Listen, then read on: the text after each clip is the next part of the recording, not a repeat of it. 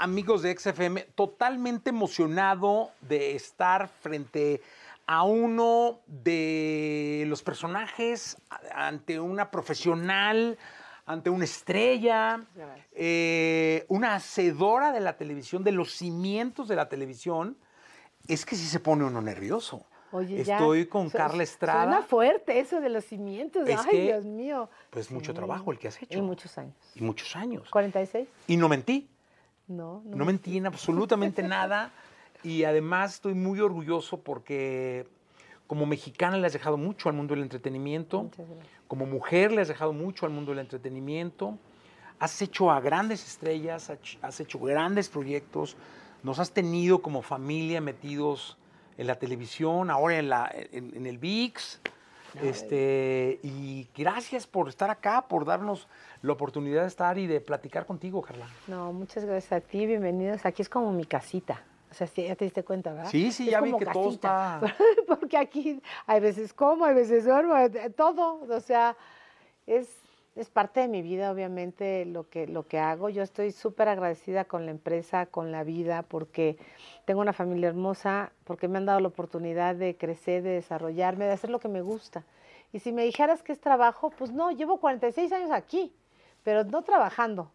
O sea, como que de buenas y de malas, ya sabes, ha pasado de todo. Sí, sí, sí, claro, claro. Pero cuando ya eres un poco más madura te das cuenta y agradeces muchísimo, muchísimo todo lo bueno y todas las piedras que te han puesto en el camino. Porque esas piedras te han hecho, me han hecho a mí fuerte, me han hecho saltar, me han hecho saber quién soy y de qué estoy hecha, ¿no? Oye, decía eh, don Joaquín Vargas, que es el, el- el patrón ahí de la radio, Sí. que cuando quisieras darle magnitud al tiempo que tenías haciendo algo, pusieras a alguien de la edad. O sea, te- imagínate que te pusieran enfrente a, Qué a una persona de 46 años y le dijeras, mira, justo tu edad, o sea, cuando tú naciste yo estaba empezando. No, si me pasa cuando veo a los hijos de mis amigas y tú es cuando te das cuenta. Sí. Porque si no, no te das cuenta. O sea, como que ya cuando eres adulto, ya eres adulto. Y ya, pues a lo mejor tienes más arrugas o menos y se acabó. Pero cuando ves un niño y de repente ves ese niño que ya se casa, que ya tiene un hijo, dices, ay, ¿cómo? Te das cuenta de que el tiempo no fue gratis. Y de que hemos crecido y de que hemos aprendido. Ya, a mí fíjate que el tiempo me ha hecho una cosa yo, yo decía que cuando yo empecé a dirigir, que soy la, la primera mujer directora de cámaras y de escena en Televisa Guau. y en las telenovelas en México, cuando, cuando yo digo, soy la primera mujer, de- digo, qué atrevida es la ignorancia. ¿Cómo me atreví yo a decir, sí, sí, yo dirijo? Cuando tenía, no sé, vein- vein- veintitantos años y cuando pues, pues mi know-how era corto. Y me atreví a dirigir a, a Héctor Bonilla, a Rogelio Guerra, a Isabela Corona, Lucía Méndez. Dices, qué atrevida es la ignorancia, pero conforme han pasado los años, te das cuenta de la gran responsabilidad y de, y de que tienes un compromiso con el público y de ser mejor cada vez y de aprender y de, y de saber de todo para, para poder dar un buen trabajo y un buen producto al público que, que como tú dices, pues a- me ha seguido, ¿no? Oye, hablemos de, de- de Gloria Trevi, hablemos de, de la serie, hablemos del proyecto, eh, un proyecto que le llega a la tele mexicana en un momento importante, Sí. eh, donde por demás la gente está metida en la televisión, eh, pero además está metida en las plataformas, eh, una historia como no debe haber otra, Espero que no. este, porque Gloria tocó el cielo, tocó el infierno, es increíble. Yo la respeto mucho, eh, eh, quiero mucho a, a Gloria, a Armando, a todos. A su, su trayectoria musical ha sido eh, impresionante, pero el tener la responsabilidad de contarla, de llevarla, una historia que es por demás criticable, porque si te cargabas a un lado, era porque te cargabas a ese lado. Si te cargabas al otro, era porque te cargabas. Pero tú la pones a ella. Entonces, este, fue como un trabajo de cirujano. Sí, y además en un momento muy importante de la sociedad, ¿no? En un- en un momento en el que como que se abren las puertas de los closets, se abren las puertas de las casas, se abren las ventanas para, para hablar y para decir qué te está pasando. ¿no? Es un momento, eh, creo que único en, en, México y en el mundo. Entonces, eh, sí, cuando me llega la historia a las manos, yo digo, Dios mío, como por dónde la voy a atacar, ¿no? Entonces comienzo a hablar con los escritores, que somos dos mujeres y dos hombres, para que fuera más o menos equitativo el asunto, no fuera una historia de una mujer contada por pura mujer o una historia de mujer contada por hombres nada más. Eh, sí, estamos dos mujeres y dos hombres haciendo esto. Pero yo decía, ¿como para dónde? ¿Me puedo ir para el chisme? ¿Me puedo ir para que Gloria es una santa? ¿Me puedo ir a que no? O sea, ¿qué y para dónde va a ir esta historia? Y entonces encontré perfectamente para dónde quería que fuera la historia. La historia va a una denuncia, una denuncia de algo que pasó, algo que vivió y una denuncia de la cual podemos ser conscientes, el público, y poder levantar la mano y poder hablar o poder decir a mí me está pasando eso o yo veo que alguien le está pasando y poder realmente apoyar a la, a la sociedad, en una sociedad de violencia, en una sociedad del mundo, no de México, donde la violencia y, el abuso es parte de la vida cotidiana. Entonces, eh, yo la defino muy fácil esta, cómo, cómo, cómo es la serie. La serie genera polémica, la polémica genera conversación, una conversación que a lo mejor mucha gente no quiere tener, pero que debe de tener, que se debe de hablar en, en las casas de esto, y que esa conversación genera conciencia, y la conciencia genera cambios. Entonces, para mí esto es la serie. Es como, como algo ya muy personal, no nada más a nivel profesional, sino como personal, una gran responsabilidad con el público, una gran responsabilidad con las mujeres, con la gente abusada, llámese hombres o mujeres, y con la gente que, que es violentada. Entonces, sí, como, como eh, generar no nada más una denuncia, sino también caminos para que te puedan apoyar, te den la mano, porque la, la serie va junto con un micrositio que tienes todos los teléfonos, tienes todas las instituciones eh, de, asociación civil, de, de, gobierno, que te pueden apoyar escuchándote, guiándote y también acompañándote en, en, si tú estás en, en un momento de, necesidad. ¿no? Y también demostrándote porque muchas veces cuando estás en ese mundo no sabes qué te está pasando. Y piensas que es normal. Y, y que, y que o los demás lo normalizan, ¿no? Todo el mundo lo normaliza. No exageres, ¿no? Sí. Como cuando hace años, ¿no? Que se peleaba una mujer con el señor y la, la señora iba a su casa. Ay, me pelea. ¿Para qué te casaste? Tú te vas, tu casa es con tu marido, ¿no? Eso existía. Entonces, hoy ya no. Hoy ya no, hoy ya no, ya tú puedes levantar la mano y tú ya puedes decir, este, me está pasando esto. Y hay instituciones, porque juzgar es bien fácil. Hay, hay un dicho que dice, ay, eh, ¿cómo le pegan o cómo se deja que su marido la trate así? Si yo fuera ella, yo haría tal y tal cosa, ¿no? Y la respuesta es muy sencilla, si tú fueras ella, harías lo mismo que ella. Claro. Porque hay un momento en el que te pierdes. Y creo que todos hemos tenido una persona cercana que le ha pasado y que dices, eh, porque aunque te digan, ¿eh? ¿eh? oye, es que ve, mira tal, tú no ves. y no es que no quieras ver, es que no puedes ver. Por alguna razón te quitaron la autoestima, la seguridad, eh, económicamente, profesionalmente, no sé, de alguna forma te, te están poniéndole pata encima y no sabes cómo salir. Entonces, este tipo de series donde, donde sí como tú dices, tocó el infierno, ella y todas. Todas, sí, claro. Porque yo, la verdad, yo no hablo de Gloria, ni hablo de las niñas que nos dieron su testimonio. Esta, esta historia la cuentan cuatro chicas que vivieron con ella lo mismo, lo mismo vivieron. O sea, los mismos golpes, el mismo abuso, todo. Entonces, no es nada más la historia de Gloria, sí es la historia de Gloria desde los ojos de Gloria, definitivamente. Y este, y ¿Cómo, o sea, hablas con él? Es, Platiqué con él primero, me dijo. Me imagino que, hizo casting. Sí, sí, no, definitivamente. Y luego ya. mil cosas, 20 mil y pasaron muchísimas personas para, para ese personaje, muchísimas.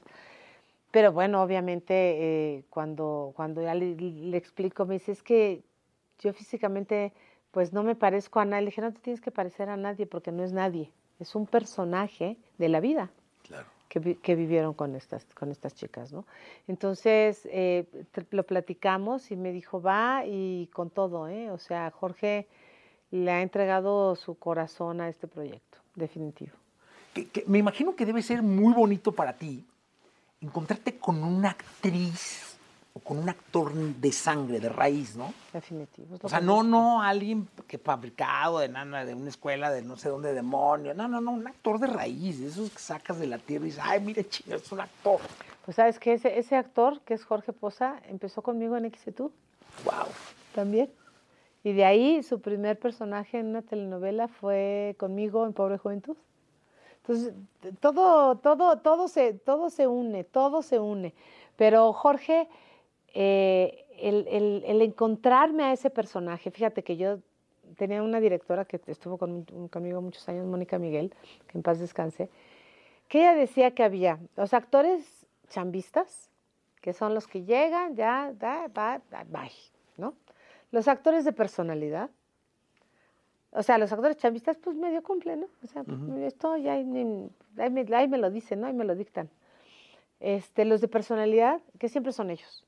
Lo único que le cambias es el nombre. De una novela a otra, hoy te llamas Juan, mañana te llamas Pedro y después te llamas Rodolfo. Pero son los mismos, se visten más o menos igual, hablan igual. Y los actores creativos. Y esos son con los que nos quedamos, los actores creativos, los actores que le das las herramientas y entonces son actores que se meten en el personaje y viven ese personaje. Entonces, Jorge es uno de esos personajes. Y, y yo me imagino que todos van siendo como piezas de, una, de un rompecabezas, ¿no? O sea, porque él es importante, pero todos forman. Tienes que no hacer que una pieza te vaya a brincar, ¿no? Totalmente. Que eso es como magia. Mira, para que tengas un éxito, tienes que tener a todos los elementos en comunión y jugando con una pelota. Porque si la estrellita quiere jugar con su pelota y el otro, entonces como que pues es bien difícil meter gol. Si jugando todos con la misma pelota es difícil, pues si no traes a la misma pelota, imagínate nada más, ¿no? Entonces, parte de mi trabajo muy importante parte de mi trabajo es hacer eso. O sea, hacer un equipo. Un equipo que, que esté en la pantalla y un equipo que esté detrás de la pantalla.